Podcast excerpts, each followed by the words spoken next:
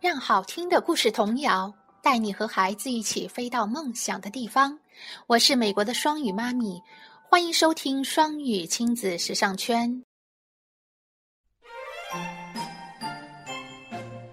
窗边的小豆豆，作者黑柳彻子，翻译赵玉角，演播茉莉。请将本书献给已逝的小林宗作老师。海的味道，山的味道。终于，小豆豆盼望已久的海的味道、山的味道午饭时间开始了。要说这海的味道、山的味道，原来是校长先生要求的盒饭菜肴。一般来说，学校对学生们的盒饭有所要求时，会这样对家长说：“请注意，不要让孩子养成偏食的习惯。”或者，“请注意营养的全面和均衡”之类。但巴学园的校长先生却只是这样拜托家长们：“请让他们带来海的味道和山的味道，山的味道。”比如说蔬菜啦、肉了，海的味道则是鱼啦、红烧海味什么的。总之，盒饭里的菜一定要有海里和山里出产的东西。小豆豆的妈妈非常钦佩校长先生，他认为能够把想说的话如此简练地表达出来，这样的成年人除了校长先生之外，没有第二个了。而且对妈妈来说，把山里和海里出产的食物分开来，在考虑做什么菜的时候就不觉得麻烦了，这也挺奇怪的。校长先生还说，尽管要用海里和山上出产的东西，但千万不要太勉强，不要太奢侈。山味用红烧牛蒡丝和煎鸡蛋，海味用干煎鱼就可以了。还有更简单的海味和山味的例子，那就是紫菜和梅子干。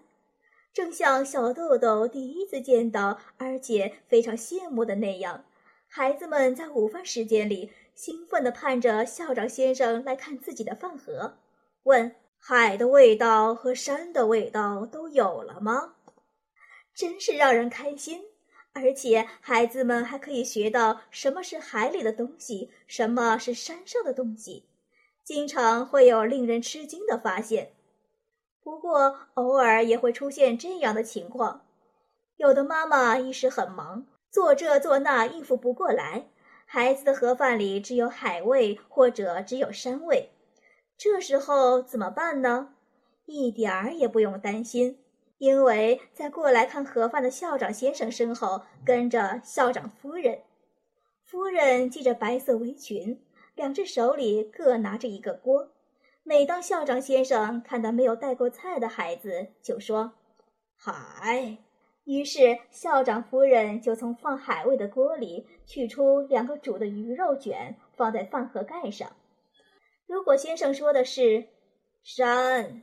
夫人就会从另一个放山味的锅里取出一块煮山芋，就这样，没有一个孩子说讨厌吃鱼肉卷之类的话，也没有一个孩子会有谁的菜很高级，谁的菜总是很寒酸这样的想法。只要盒饭具备了海的味道和山的味道这两样，孩子们就会非常高兴，笑着闹着，吵吵闹闹的。小豆豆好不容易明白了什么是海的味道、山的味道，不禁有些担心：妈妈今天早晨匆匆忙忙做出来的盒饭会不会有什么问题呢？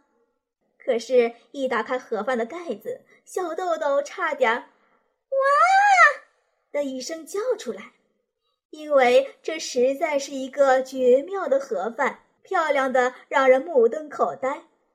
黄色的煎鸡蛋，绿色的豌豆，茶色的鱼松，还有炒得松松的粉红色的鳕鱼子，五颜六色的，看上去像花圃一样漂亮。校长先生看了一下小豆豆的盒饭，赞叹说：“真漂亮啊！”小豆豆非常开心，说：“嗯，妈妈可会做菜啦。”校长先生说了声：“是吗？”指着茶色的鱼松问：“这是海里的东西，还是山上的？”小豆豆盯着鱼松：“嗯，是什么呢？要是从颜色看，好像是山上的，因为土是一样的颜色嘛。可是拿不定主意，于是他回答道。”我不知道。于是校长先生大声的问孩子们：“鱼松是海里的还是山上的？”孩子们想了一下，然后山上的和海里的声音响成一片，却没有一个一致的意见。当大家的叫声停下来，校长先生说：“好了吗？鱼松是海里的呀。为什么？”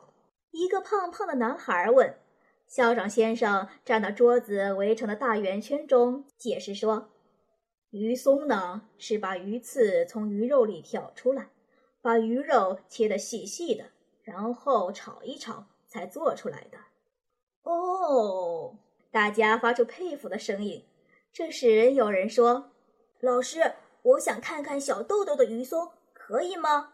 校长先生说：“可以呀。”于是，学校里的孩子们都纷纷站起来，过来看小豆豆的鱼松。有的孩子本来就知道鱼松，也吃过，但是由于刚才这一番话，又对鱼松发生了兴趣。也有的孩子想看看自己家的鱼松和小豆豆的是不是有什么不一样。来看鱼松的孩子们，有的还闻一闻味道。小豆豆有点担心。鱼松会不会被鼻子呼出来的气吹跑了？小豆豆的第一次午饭时间虽然有点紧张，但非常开心。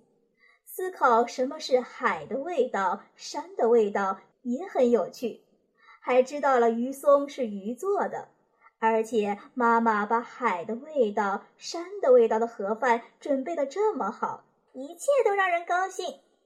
小豆豆这么想着。觉得非常开心，而且还有另外一件开心的事，那就是妈妈做的盒饭味道好极了。接下来呢，请继续收听茉莉姐姐继续为你演播哟。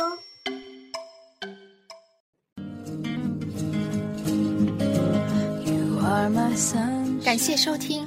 想收听更多中英文故事、童谣和每日朗读，请关注公众微信“双语亲子时尚圈”，也欢迎更多朋友参与和投稿。